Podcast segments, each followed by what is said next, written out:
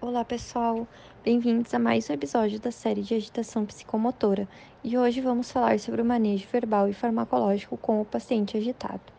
No que se refere ao manejo verbal, é necessário lembrar que o profissional deve sempre agir de forma a tranquilizar o paciente, respeitando seu espaço físico, escutando atentamente o que ele tem a expressar, nunca desafiando ou duvidando do que ele fala.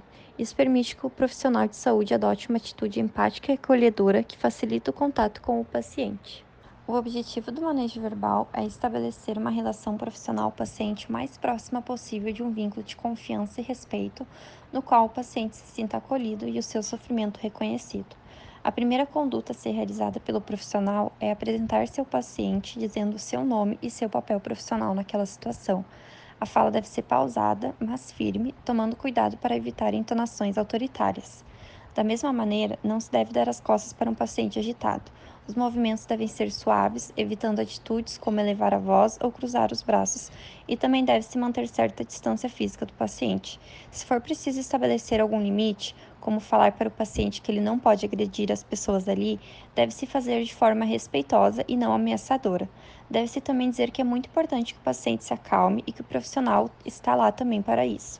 E por último, deve-se sugerir que o paciente deixe o profissional o medicar para deixá-lo mais calmo.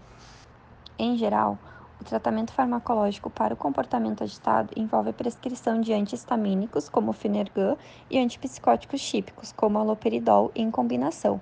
Em algumas instituições, podem ser usados benzodiazepínicos, como diazepam e lorazepam, em combinações com antipsicóticos típicos. É necessário ver qual o protocolo de medicação para agitação da instituição. Esse procedimento tem por objetivo interromper a agitação psicomotora, diminuir a ansiedade e tranquilizar rapidamente o paciente. O propósito do tratamento não deve ser a sedação, mas sim a sua tranquilização e redução do risco de auto e heteroagressividade. Então, esse foi o episódio de hoje. Obrigada por terem ouvido. Até o próximo.